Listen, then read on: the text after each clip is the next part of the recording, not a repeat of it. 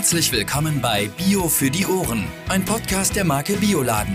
Bei uns erfährst du spannende Fakten, Wissenswertes und Hintergründe direkt aus dem Bio-Bereich. Hallo und herzlich willkommen zu Bio für die Ohren mit Jan und Judith, wie immer nämlich an dieser Stelle. Hallo Hi, Jan. Judith. Hi. Ja, herzlich willkommen, liebe Zuhörerinnen und Zuhörer. Wir sprechen heute mit Patrick Schwienherr, äh, unserem Bioladenpartner Paddies.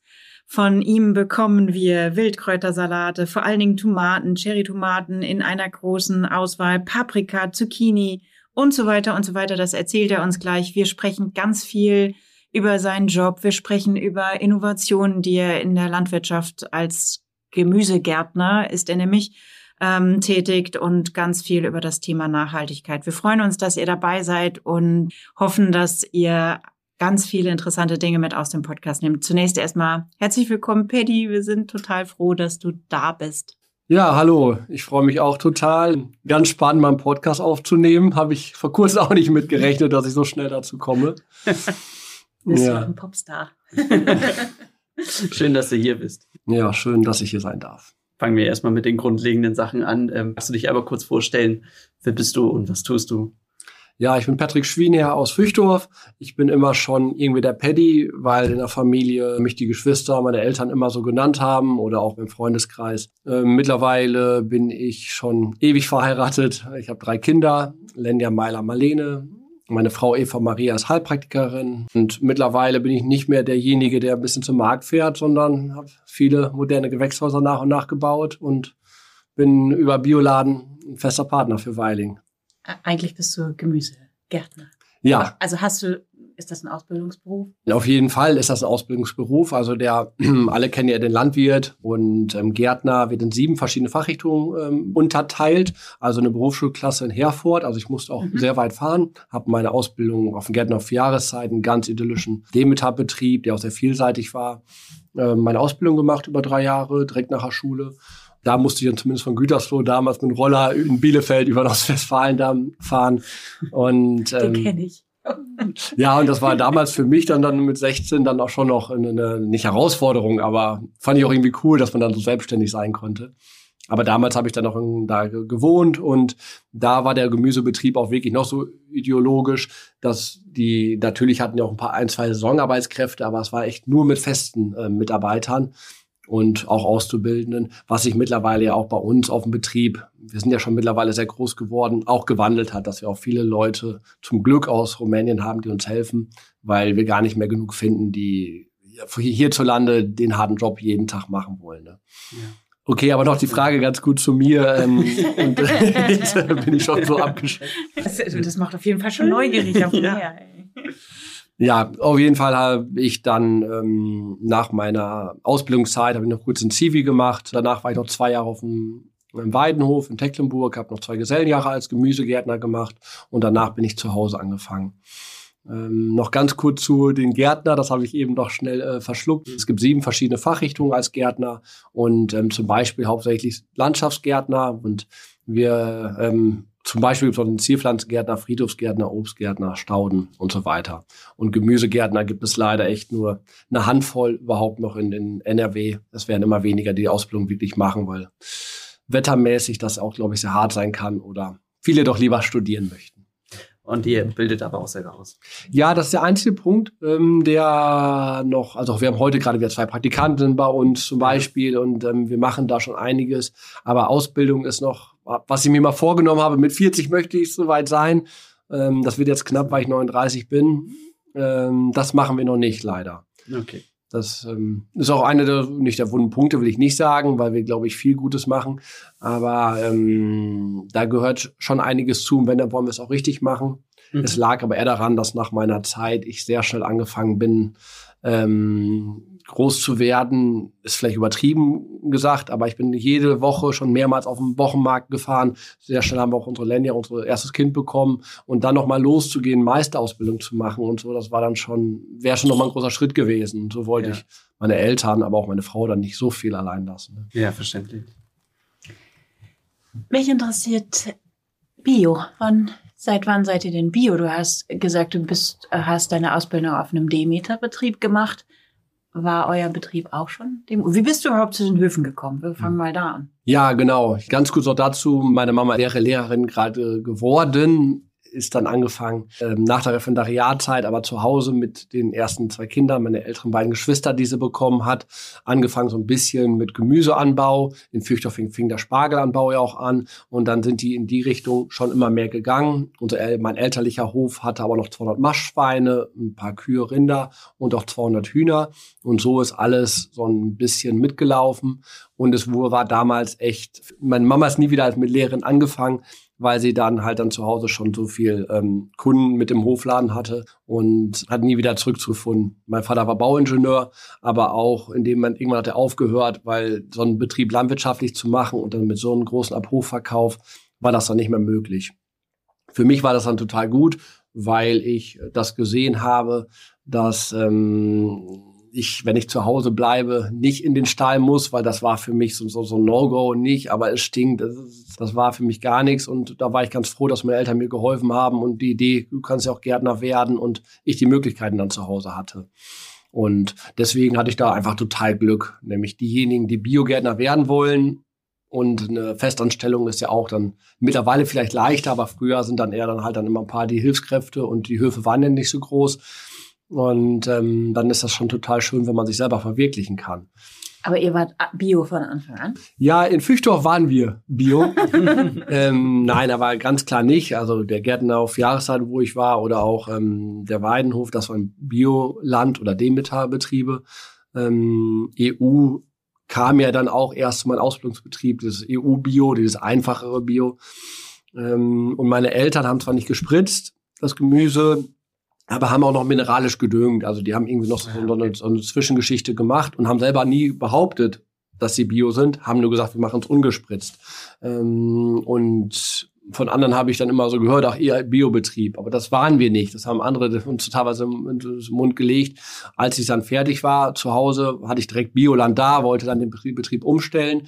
Hat aber dann noch ein bisschen gedauert, weil da mit Stelle umbauen und so ähm, fing es dann erstmal an, dass ich das eher weitergemacht habe wie meine Eltern und sechs Jahre später habe ich dann den Betrieb dann mit EU-Bio, mit Bioland umgestellt. Seit wann seid ihr Bio-zertifiziert? Ja, genau. Also wir haben dann 2013 den Betrieb umgestellt, aber wenn man Flächen dabei hat, dann muss man hat man eine Umstellungszeit. Und ähm, vor allen Dingen seit 2015 war das erste Jahr, seitdem wir voll EU-Bio, aber dann natürlich auch Biolandware verkaufen durften. Seit dem ersten Dritten durften wir dann pflanzen und ab dem Sommer durften wir dann endlich Ware liefern. Und das war dann auch was Besonderes, weil gerade auch dann der Zeitpunkt war, als wir das erste Gewächshaus gebaut hatten und die Dimension hatten und zum Glück dann auch an Weiling liefern durften. Was fasziniert dich so an deinem Beruf? an meinem Beruf. Also an Bio ist schon fast die Frage dann noch ein bisschen komplizierter. Mein Beruf ist ja, kann man sich ja echt sehr gut vorstellen, wenn man das wachsen sieht. Also es gibt ja viele Handwerker, wenn jemand Haus baut, sieht man ja auch, oh, der, der hat nachher das und das geschaffen und, und so. Das ist dann immer noch einfacher als ein Statiker, der seine Sachen nach und nach abgearbeitet und wieder einen Auftrag fertig hat.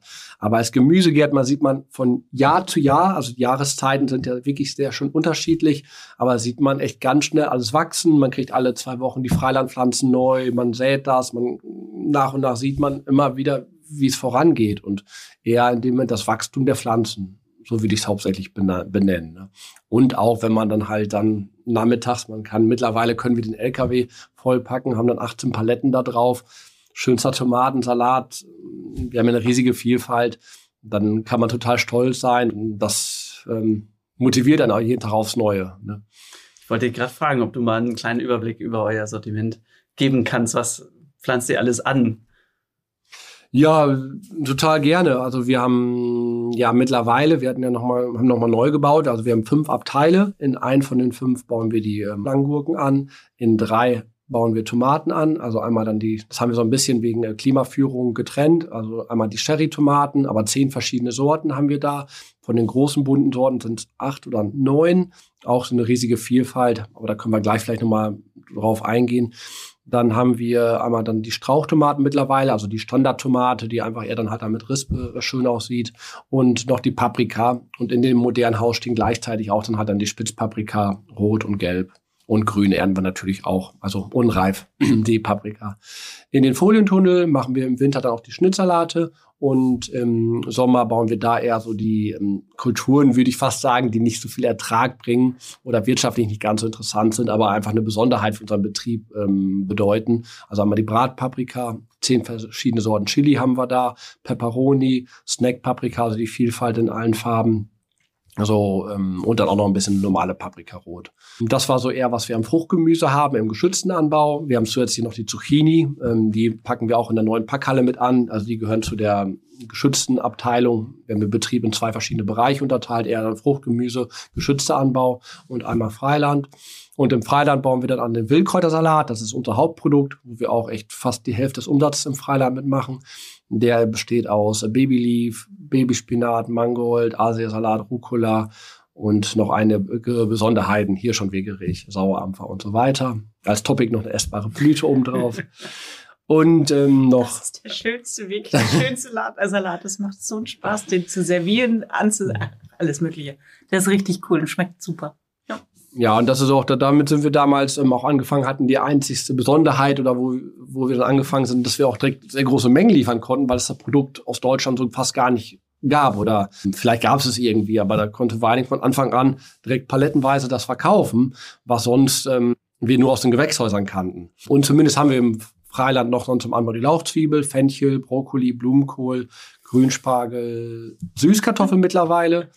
Das ist auch ganz spannend. Ähm, und die Zucchini, aber die gehören ja eher zum Gewächshaus, rechne ich die eher so mit. Ne? Wow, da den Überblick zu behalten. Ja, ich habe gerade gedacht. Schwerfällen. Ja, voll. Also ich habe gerade gedacht, wenn man das mal so ein bisschen hochgibt und auch von der Vogelperspektive anguckt, wie viel Quadratmeter habt ihr, was, also ihr habt, was, du hast gesagt, eine Produktionshalle, wie viel Gewächshäuser habt ihr, was, wie viel Folien, also was, wie muss ich mir das vorstellen? Ja, also wie man sich einen westfälischen Hof eher vorstellt, ist es immer noch die alten Betriebsteile sehr gut nutzen können. Auf der Tenne, wo ganz früher die Kühe gehalten worden sind, äh, haben wir ja mittlerweile alles schön saniert und ähm, mit Fliesen äh, bestückt. So da ist dann die Waschhalle, dann ähm, in den alten Scheunen, da haben wir die Kühlhäuser reingebaut, ähm, in der Maschinenhalle, die zum Glück Mutter und Vater noch dann mit als letztes gebaut hatten wie es sich früher gehörte. Im Winter hat man das schon selber gemauert. Ne? Ähm, die Maschinenhalle die wir natürlich für die Freilandtrecker und so brauchen. Das eher, dass der Freilandabteil eher auf dem westfälischen Hof, also roter Klinkerbau, so wie das eher dann in Füchthof so üblich war, ist.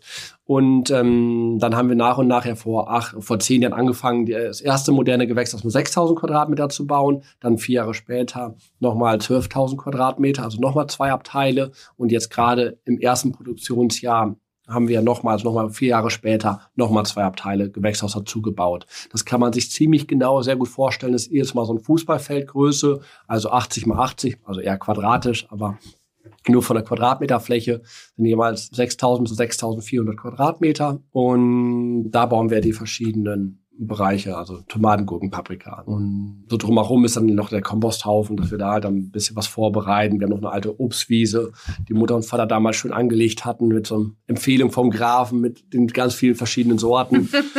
Aber das sind ja alle riesige Hochstämme, wo man dann eher für sich mal noch einen Apfel pflücken kann. ja. Betty, du hast jetzt uns einen äh, wunderschönen Überblick gegeben. Hm, wie hältst du denn da äh, das ganze Jahr über die Pflanzen? Äh, wie organisierst du das? Ja, ich meine, wir haben jetzt ja schon, sind ja nach und nach, auch wenn wir schnell gewachsen sind, kennen wir das jetzt schon über Jahre und das ist ja der, der, der, der, die Natur, die es einfach einem vorgibt. Ne? Ja. Ähm, durch die modernen Gewächshäuser, durch eine super Klimaführung können wir natürlich da auch ein bisschen gegensteuern oder schon ein bisschen eher pflanzen. Und so ist das dann auch, dass dann die Gewächshäuser im Frühjahr als allererstes bestückt wird. Zwischen Januar bis März werden dann nach und nach die verschiedenen Kulturen gepflanzt. Eine Paprika braucht nicht ganz so viel Licht, die können wir dann eher sogar mit als erstes Pflanzen, obwohl die sehr viel Wärme braucht im Verhältnis und warme Nächte. Trotzdem können wir die Schattierung, dann, äh, den Energieschirm beide komplett immer zulassen, dann zieht fast keine Energie und die werden dann als erstes gepflanzt. Die Tomaten pflanzen wir dann so eher in der Mitte, die verschiedenen drei Abteile voll, weil die eher sehr viel Licht brauchen, aber auch trotzdem das sehr gut schaffen ähm, mit ein bisschen weniger Licht und die Gurke kommt als letztes, weil die braucht unbedingt, die wächst so schnell, die muss so viel Photosynthese betreiben, die ähm, wird dann als letztes gepflanzt.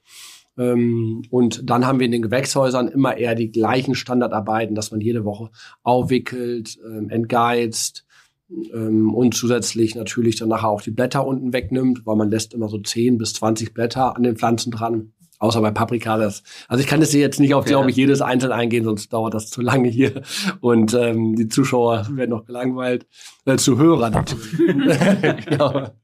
ähm, zumindest ist es so, dass ähm, dann wir in den Gewächshäusern immer eher die gleichen Arbeiten haben. Dann, dann natürlich kommt dann zwei bis dreimal die Woche dann die Ernte dazu.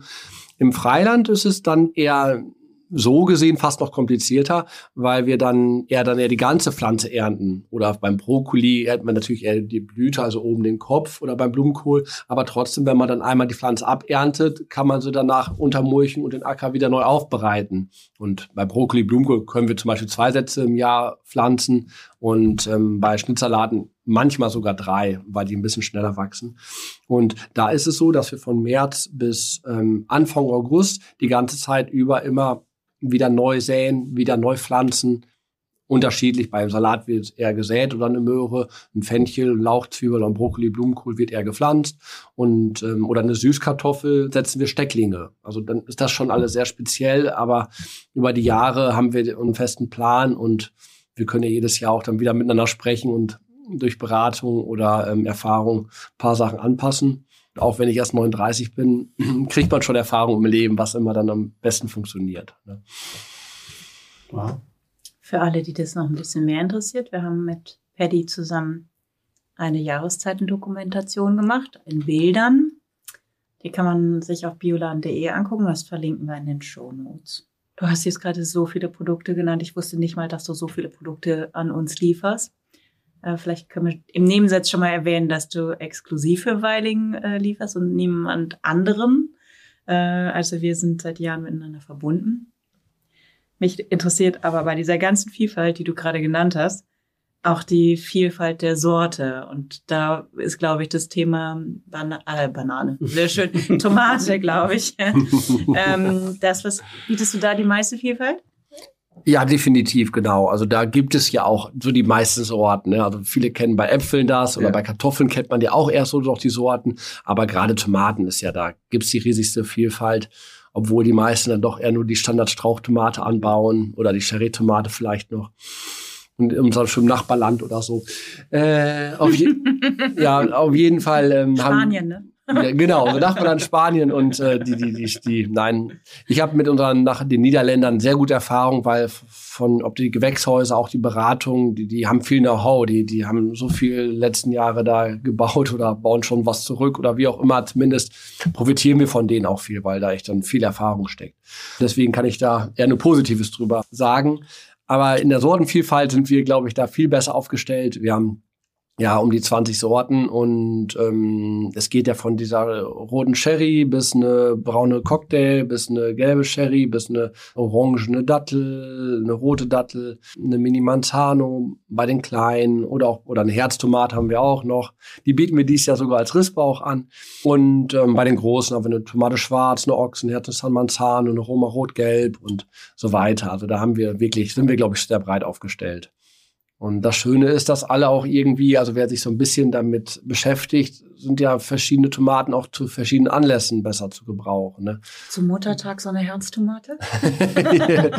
das Doofe ist nur, dass gerade man nicht sagen kann, am Muttertag kommt davon dreimal so viel und ähm, sonst nicht. Die müssen wir auch, glaube ich, ja gleichmäßig weiter ernten. Aber auf jeden Fall wäre das eine gute Idee, ja. Hast du eine Lieblingstomate?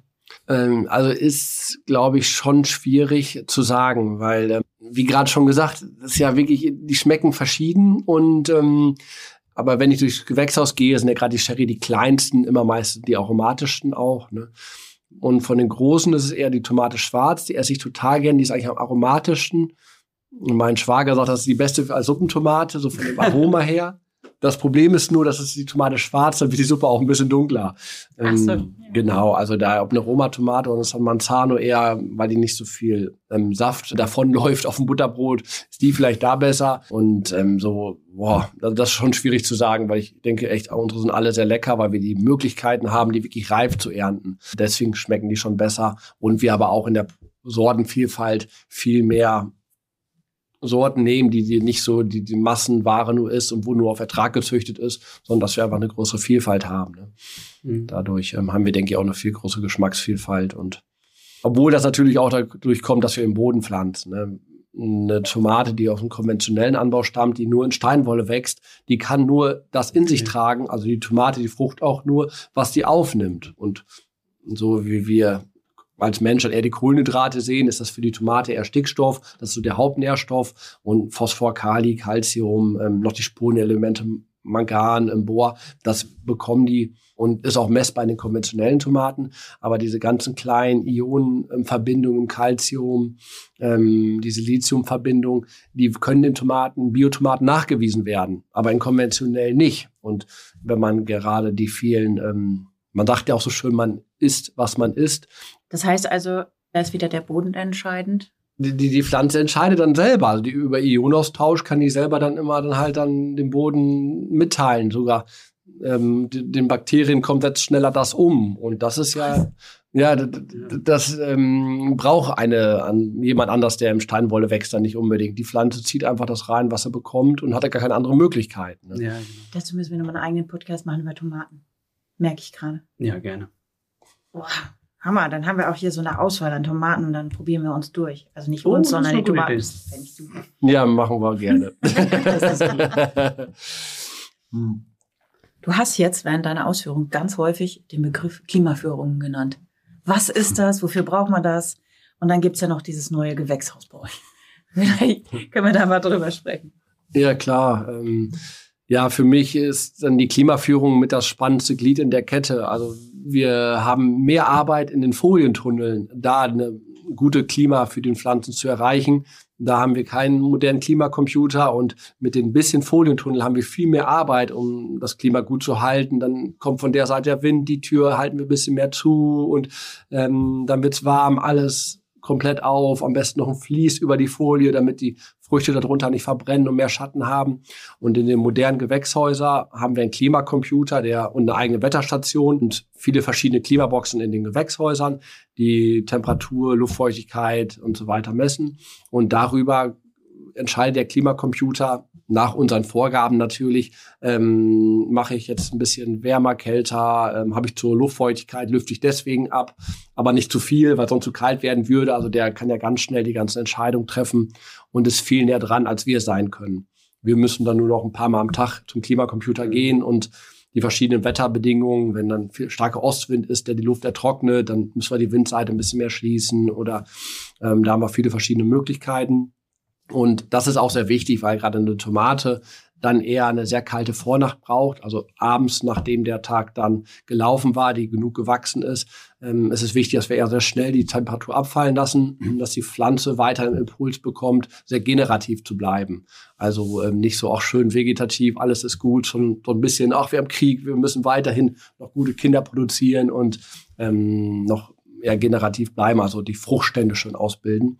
Und da fahren wir dann eher kälter Nacht und erst morgens dann wieder wärmer. Eine Paprika ist ja eine, die das automatisch sehr gut hinbekommt und selber dann sagt, wenn du zu viele Früchte dran hast, dann eher selber welche abwirft. Aber da müssen wir natürlich auch ein bisschen steuern, aber sehr können wir eher Tag und Nacht eher die gleiche Temperatur fahren mhm. und nur an sonnigen Tagen dann eher ein bisschen mehr Temperatur zulassen. Und bei den Gurken ist so ein Zwischending aus beiden, würde ich so ungefähr sagen. Ich verstehe, dass es eine Ausbildung ist. Ich auch. Und äh, ich muss mal eben, also, du hast im Gewächshaus Gurken, Paprika, Tomate. Mhm. Ja. Das war's? Ich meine, das reicht, mhm. aber also die, die drei und wie groß ist das Gewächshaus über das, was wir reden? Ja, so ein fünf Abteile, a 6000 Quadratmeter. Das ist was Großes. Ja, das, das, ist, wenn man das im Kubik, also die sind ja sogar sechs, sieben Meter unsere Häuser hoch, ne, das sind dann jeweils 70.000 Kubik äh, Raumvolumen. Ne, also dass wenn man das mit, mit, deswegen haben wir auch oben, damit wir sehr viel Licht bekommen, haben wir Einfachverglasung. Wir haben extra mhm. sogar ein Sicherheitsglas, was diffus ist, dass das Licht größer gestreut wird. Also ein Haze-Faktor von 50 haben wir da. Aber haben wir zusätzlich deswegen zwei Energieschirme. Das so wie eine Luftschicht immer zwischen Energieschirmen können wir sehr gut die Temperatur halten, damit wir bei den riesigen Volumen nicht ganz so viel Heizenergie brauchen. Natürlich aber trotzdem ähm, brauchen wir Heizenergie. Ne?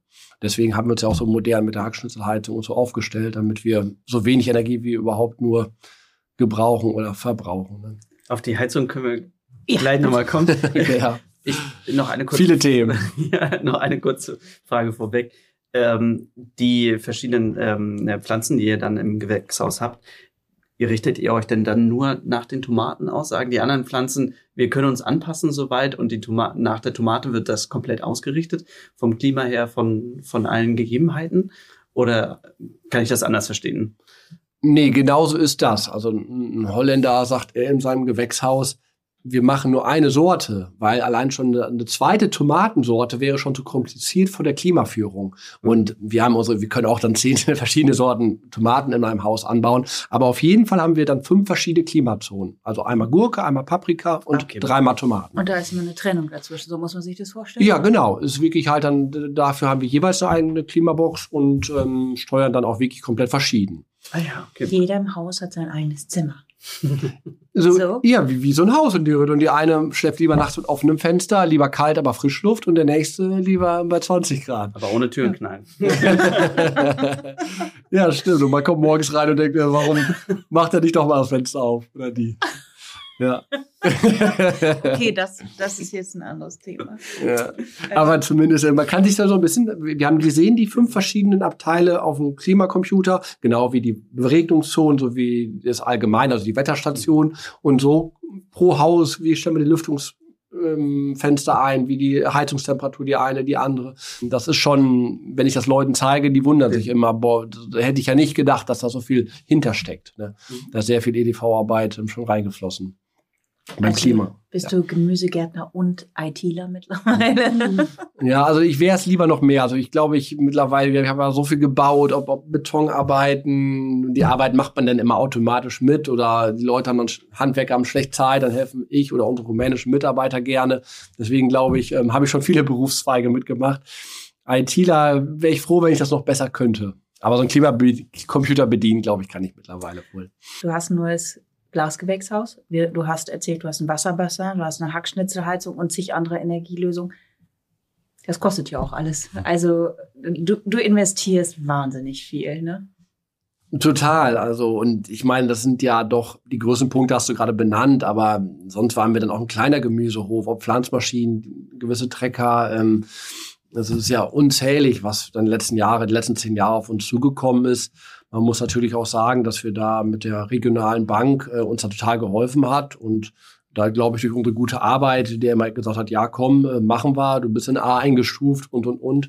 Aber ich bin ein riesiges Risiko gegangen, denke ich, jetzt immer noch so. Also es hätte ganz schnell auch nicht so klappen können, dass wir keinen guten Partner gefunden hätten oder so. Einer von der Landwirtschaftskammer, der immer bei uns die Bodenproben gezogen hat oder eine gewisse Zeit, der hat gesagt, oh, der Verrückte aus Füchdorf. Ich habe immer nur gedacht, ich bin verrückt, wenn ich für den heimischen Markt produziere und 90 Prozent der Ware kommt noch aus dem Ausland. Und ähm, bioregional ist im Moment sowieso in jedem Munde. Und der, die anderen ähm, Landwirte, die gerne noch einen Stall dazu bauen und das Fleisch wird dann gerne in andere Länder exportiert. Deswegen war für mich das Risiko gar nicht so groß, aber ich habe das nach und nach auch von anderen gerne mitbekommen, dass das ja schon eine Seltenheit ist, was ich mache. So, ne? Schon, schon eine spannende Zeit, ja. Wirklich Wahnsinn. Thema Gewächshaus. Jetzt hast du ein paar Mal auch schon ähm, andere Länder zitiert. Weißt du, immer wenn man die Frage bei Tomaten bekommt, woher hole ich jetzt die Tomaten? Nehme ich jetzt die aus Spanien, aus Holland oder von uns? Und dann heißt es immer, naja, aber wenn ich sie jetzt von uns nehme, dann ist die Klimabilanz aus Spanien besser im Vergleich zu unseren Gewächshäusern hier in Deutschland. Was ist besser? Was, was sind deine Argumente? Und ich meine, du hast so viel investiert jetzt in so ein Gewächshaus und es klingt Hackschnitzelheizung haben wir zumindest schon mal als Stichwort, das kommen wir gleich nochmal drauf, aber was sind da die Argumente? Ja, unser riesiger Vorteil ist natürlich, ähm, durch das moderne Gewächshaus können wir auf sehr wenig Fläche, auch natürlich sind 30.000 Quadratmeter viel, aber wenn man die landwirtschaftliche Fläche in Münster in, in Deutschland sieht, ist das eigentlich nichts. Und trotzdem können wir fast für ganz Weiling, ist das übertrieben gesagt, aber ähm, für, für 1000 Ladner und ähm, nochmal ähm, die ganze Kunden, die dahinter steht, die Tomaten produzieren, auf 30 Quadratmeter. Das ist ähm, so groß haben manche sogar den Garten. Einen ganz großen Garten zumindest. ähm, und also wir haben wirklich auch, können auf geringer Fläche riesige Erträge erzielen. Wir können von der Wasserwirtschaft, also wir haben riesige Wasserbassins, auch ohne Pumpentechnik, außer im Winter, wenn es dann uns kaputt frieren würde, aber läuft das Wasser automatisch durch, ähm, läuft das Wasser automatisch in die Wasserbassins rein von dem Dach aus. Also das Dachwasser wird einfach nur aufgefangen und natürlich passend über die Magnetventile wird es ins Gewächshaus zugeführt. Ähm, und was man natürlich sagen kann, die ganz kurzen Transportwege. Also unser LKW fährt gerade eine gute Stunde zu Weiding rüber und von da aus geht's 50 Prozent der Kunden sind ja ungefähr in NRW und also geht es in die verschiedenen Bereiche. Also ganz klar die Transportwege. Deswegen können wir auch mal ganz frisch ernten. Also wir können Tag vorher ernten, bevor es wirklich dann halt rausgeht. Oder bei uns geht der LKW ja noch abends oder ganz früh morgens raus. Ähm, also deswegen der Geschmack und die Tomate ist echt einfach besser. Und zusätzlich sind wir nachhaltigmäßig von allen Sachen besser, auch von den Biodiversitätsmaßnahmen, die Sozialstandards hier in Deutschland. Also ich glaube, das ist unendlich. Aber das Wichtigste, wenn man das vergleicht mit dem Süden, vom Wasser her. Ne? Weil da weiß man ja leider, dass die Bereiche da unten schon sehr trocken sind und das ist ja gerade auch in aller Munde. Und ähm, da haben wir einen riesigen Vorteil. Der einzigste Nachteil, der ist, der Diesel-LKW aus, aus, aus Spanien verbraucht zwar was, aber durch unsere Energie brauchen wir Verhältnis CO2-mäßig ein bisschen mehr. Aber da sind wir zum Glück so gut aufgestellt mit unseren zwei riesigen PV-Anlagen und auch ähm, der ganz modernen Hackschnitzelheizung, die wir gerade gebaut haben. Ich kriege zusätzlich noch Abwärme von der Biogasanlage. Sind wir da sehr gut aufgestellt. Und wenn die PV-Anlage nicht läuft, habe ich ein Gas-BRKW. Das sind nur 50 kW. Das ist für ein Auto ist das eigentlich nichts.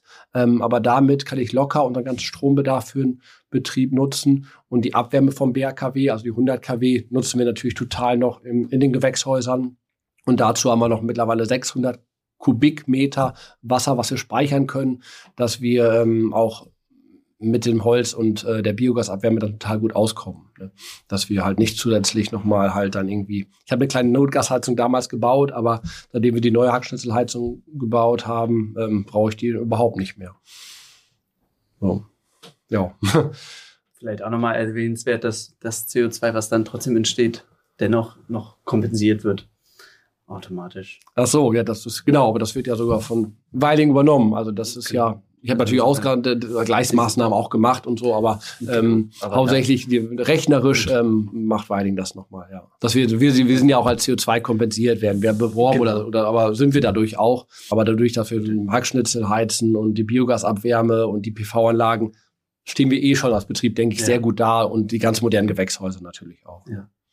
Aber man muss natürlich sagen, also wir produzieren ja ein Produkt, also aus nichts ja. kommt was. Und in dem Moment, dass wir kein bisschen CO2 damit verursachen, dann müsste es ja wirklich sein, dass ich selber nichts essen dürfte und selber nur mit Chipkarre losgehe. Und ähm, das, es muss ja irgendwo was herkommen. Also ich meine, da müssen wir was verbrauchen, weil wir was produzieren.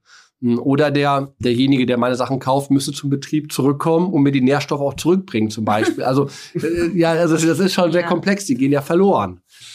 Du hast das ist nur ein kleiner Abstecher. Du hast auch bei einem Pilotprojekt über, wir haben gerade über CO2-Kompensation gesprochen, das hast mit Urs zusammen gemacht, ne? Ähm, mhm. Urs Bauder, unserem Ökologisierungsmanager. Aber in dem Zusammenhang wurde danach auch eine Smart-Analyse gemacht. Und ich habe mir aufgeschrieben, dass es da um gute Unternehmensführung, ökologische Integrität, ökonomische Resilienz und soziales Wohlergehen ging.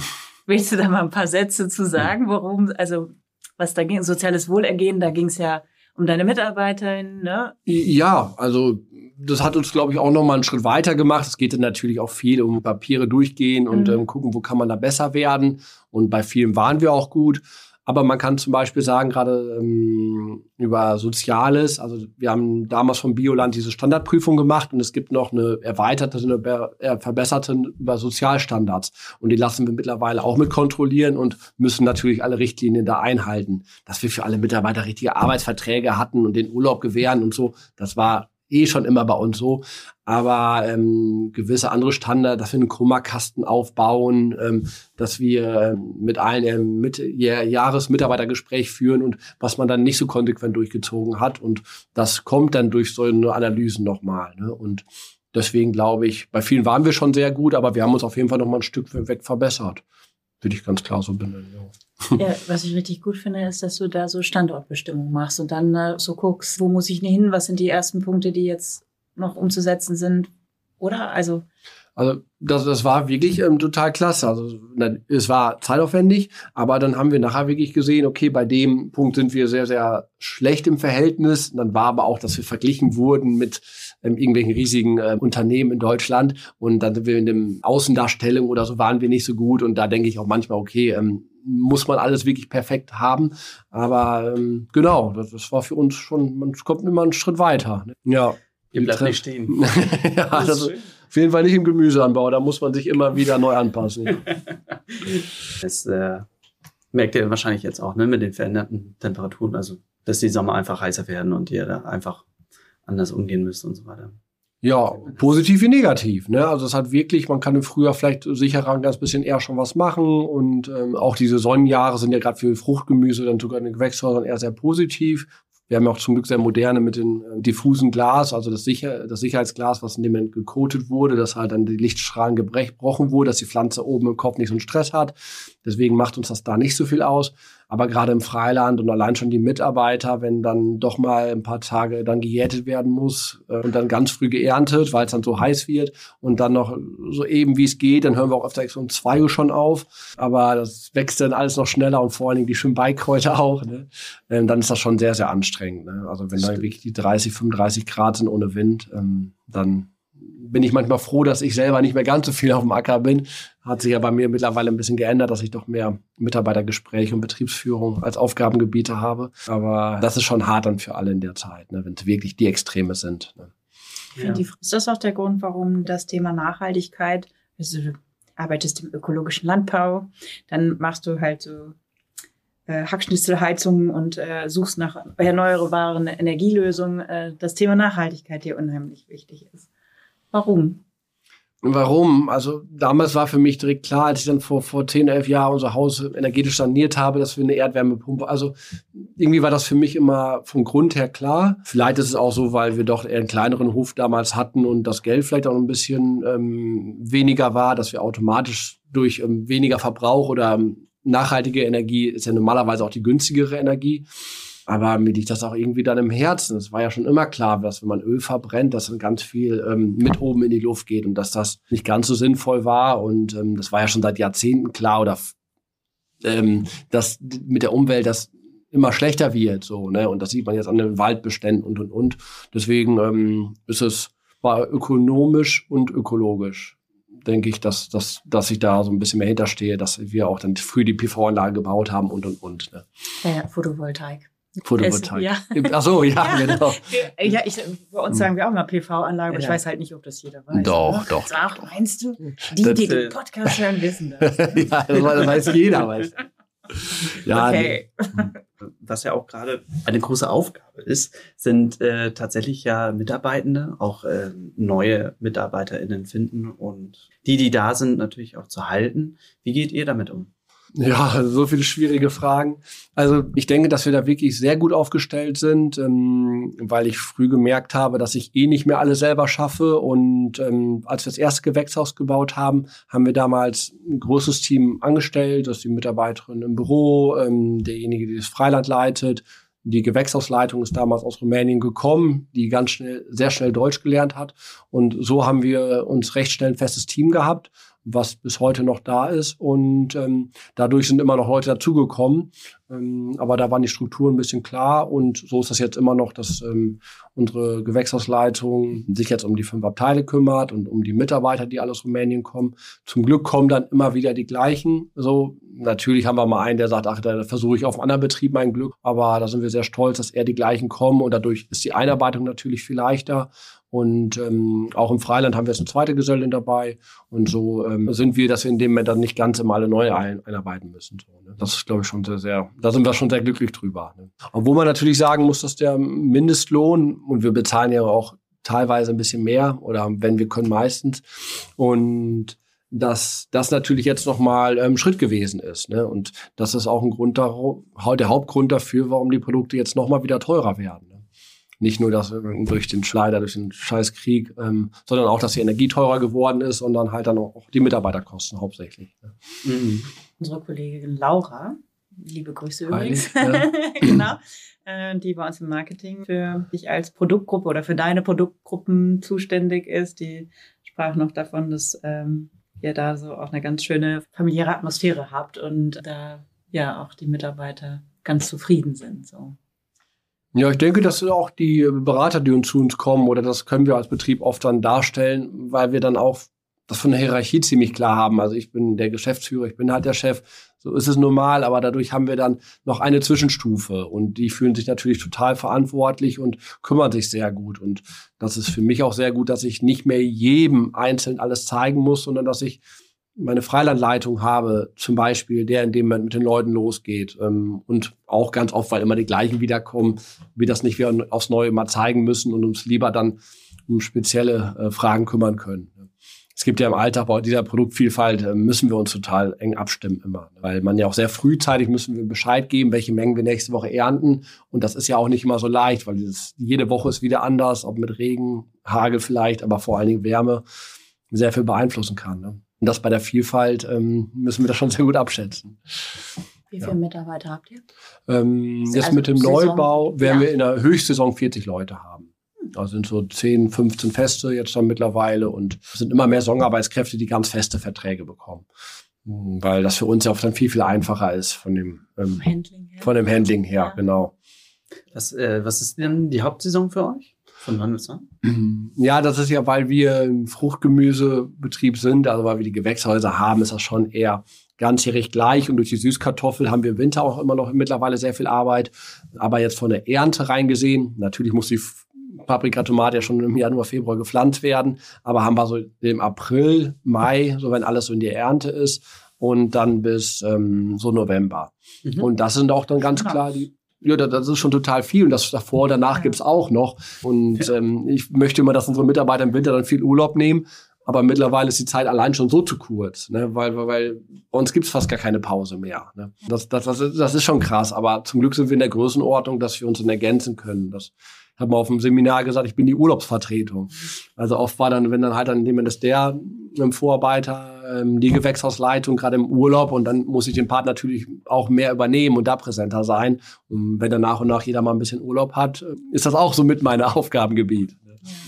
Obwohl die sich mittlerweile sehr gut auch ergänzen, weil wir zwei Gärtner im, im, Freiland haben und so. Also interessant, dass du dann trotzdem noch von Saisonarbeit sprichst, aber das, äh, wenn sie halt, hm. also es hört sich so an, als wenn ähm, ihr im Grunde genommen ein Dreivierteljahr zusammenarbeitet. Hm. Ja, also das passt bei uns auch eher. Bloß die Ernte ist in dem Moment nochmal, dann kommt noch viel, viel mehr Arbeit dazu. Vor allen Dingen im Freiland, aber auch im Gewächshaus. Und dadurch haben wir wirklich ähm, ja, ein halbes Jahr nochmal mehr als das Doppelte an, an, an Arbeitszeit. Mhm. Das Arbeit. ist ja auch durch den Klimawandel, wenn sich die Wärmemonate nochmal verändern, dann ergibt sich das ja. Die kalten Wintermonate, die gibt's ja so relativ nicht mehr. Ja, aber seit vier Jahren ist das so, dass merke ich immer mehr, die Winter werden immer dunkler. Wir haben in Gewächshäusern, Fohlenschulen bauen wir auch viele Schnitzsalate im Winter an. Das ist sowas von schwierig, auch wenn es nicht mehr ganz so kalt wird. Aber diese klaren Tage gibt es sehr selten mittlerweile im Winter. Im Sommer hatten wir die mehr, aber seit vier Jahren ist das definitiv so, dass wir kaum noch Licht im Winter haben. Das fängt schon Mitte November an bis ähm, Ende Februar und dadurch wächst es dann einfach enorm schlecht und man kann dann auch gar nicht durchproduzieren. Also es gibt ja auch Holländer, die mit den modernen Gewächshäusern mit sehr hoher Energieaufwand dann halt dann im, im, im August, September pflanzen, dass die gerade so wie die Spanier von Oktober bis ähm, Februar, März ähm, mit ihren Tomaten dann auf dem Markt sind und um halt ganzjährig produzieren zu können. Und das ist enorm schwierig, die überhaupt durch den Winter zu bringen, weil dann einfach für die Tomate sehr wenig Licht da ist. Also im konventionellen Anbau mit Lampe geht's dann natürlich eher, aber ähm, deswegen ist immer eine Tomate auch dann nur ein Jahr im Gewächshaus und dann ist die so lang und so alt auch schon, dass man dann halt immer wieder frisch bepflanzt. Eher, wenn das Licht wieder mehr wird im Frühjahr. Im EG Bier, das Licht bringen ja auch schon ausgeschlossen. Ja, das stimmt natürlich. Also das ist nicht nur Bioland, sondern es ist sogar EU-Recht verboten äh, zu belichten, außer bei Topfkräuter und bei Jungpflanzen. Da darf man wohl im Bioanbau auch, aber gerade im Fruchtgemüseanbau, also in Gewächshäusern generell und bei uns sowieso dürfen wir nicht belichten. Das hat aber auch den großen Vorteil, dass wir ganz klar dann CO2-mäßig Energie energetisch viel besser dastehen. Weil wenn man im Winter anbaut, einmal mit Licht und zusätzlich brauchen die natürlich noch viel mehr Energie, also äh, thermische Energie. Dadurch äh, stehen wir auch dann halt dann viel besser noch da ökologisch. Ne? Und das macht auch total Sinn. Das sollen dann vielleicht wirklich, wenn man im Winter unbedingt eine Tomate essen muss, ist die Frage, ob das die Dimensionen immer sind, dass man nicht eher im Sommer Tomaten isst, wenn die wirklich in Deutschland angebaut werden. Aber gerade jetzt, ähm, das kann man ja machen und dann denke ich sogar besser, wenn die Zeit aus dem Süden kommt, weil da stehen wir viel besser da. Das gleiche ist so wie mit, mit, mit Bioland. Viele wissen das gar nicht, aber wer wirklich Biolandware kauft, der kauft automatisch Deutsche. Oder nur einer der Gründer saß ja damals in Südtirol, deswegen ist Südtirol ja auch mit. Ähm, das ist noch drin. eingemeindet worden. genau, aber das ist auf jeden Fall nochmal ein Grund, ähm, auch Bioland zu kaufen. Paddy, du hast dich wir haben das eben schon ein paar Mal ähm, so angeschnitten. Also du bist Exklusivlieferant äh, für unsere Marke Bioladen. Lieferst nur an Weiling. Warum? also, ich meine, ich finde uns auch toll, ähm, aber ich meine, das ist ja eine Riesenentscheidung, ne?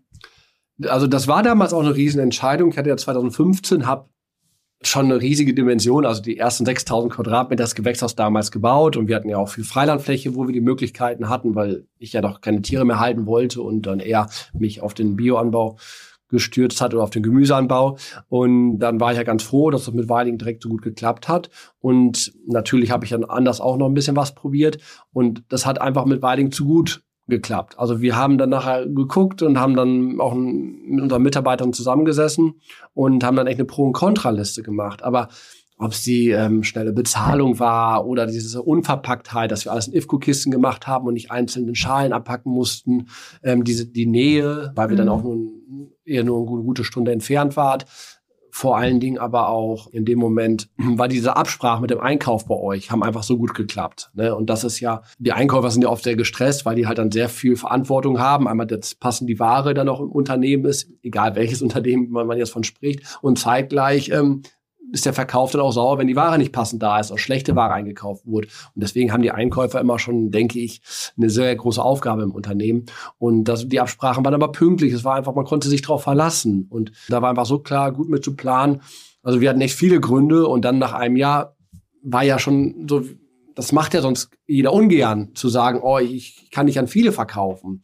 Wir sind ja total eingeschränkt, aber es hat einfach zu gut geklappt und es gibt immer noch mal den Punkt, wo wir dann viel Ware haben, wo es auch Probleme gibt. Ne? Und aber da bin ich auch so froh, dass dann die Einkäufer mit mir zusammen überlegen, machen wir da eine Monatsaktion, machen wir sogar Poster, ähm, sprechen wir nochmal die größeren Lieferanten an, um dann in gewissen Sommermonaten dann auch zu helfen, weil gerade beim Fruchtgemüse dann ja auch ähm, dann richtig viel kommt im Sommer, wenn die Sonne volle Kanne da ist, wenn die ähm, Leute dann doch mal gerne in Urlaub gehen. Ne? Ah, okay. Also ihr müsst weniger in den Urlaub fahren. Und wenn nicht im Sommer. Warum Bioladen? Also ich meine, gab es eine Entscheidung oder hat äh, Sascha Hinkes, unser Einkaufsleiter, gesagt, so du machst jetzt Bioladen? Mhm. also Exklusivpartner okay. zu Bioladen war das klar und wir haben da direkt den Na Namen ja auch Erst haben wir den noch auf Patrick Schwien hergelassen, aber dann, weil ich immer der Paddy war, haben wir auch Paddys Bioladengemüse, den Markennamen seitdem. Für mich war das klar, dass in dem Moment dann ich einfach unter Bioladen liefere. So, das ähm, ist für alle dann auch irgendwie klarer zu definieren oder können damit werben. Ähm, das, und ich stehe ja auch ja total dahinter, weil Weiling allein schon mit der Nachhaltigkeit, mit der Schule dabei, also mit der Akademie. Also das ist ja schon auch bei vielen einfach bekannt, dass im Biosektor Weiling dann eine tolle Arbeit macht. Und deswegen fiel mir die Entscheidung dann auch sehr leicht. Als Bioladen. ja, ja, ja. Übrigens, wer da noch mehr äh, auch vielleicht nachlesen möchte, der kann auch einfach auf bioladen.de gehen. Da haben wir auch nochmal den Steckbrief von dir, von euch. Kann da auch nochmal reinschauen. Verlinken wir auch, ne? Denn ähm, da müsste man sonst auf der Rubrik Wo kommt's her? gucken und da unter Obst und Gemüse und da sind unsere ganzen Erzeuger exklusive und Weiling-Lieferanten zu sehen, genau. Und äh, ja. Und wo wir schon dabei sind, vergesst auch nicht, äh, mal auf Instagram vorbeizugucken. Da seid ihr nämlich auch vertreten. Genau. Ja, ist jetzt, also ich mache das erst seit einem Jahr und äh, meine Tochter hat mir zum Glück da ein bisschen bei geholfen. Machen wir auf jeden Fall, dass wir ein paar Fotos online stellen und ähm vielen, vielen Dank für das tolle Gespräch. Es war sehr informativ. Hat mich sehr gefreut, all die Infos zu hören. Vieles war neu für mich. Und vielen, vielen Dank.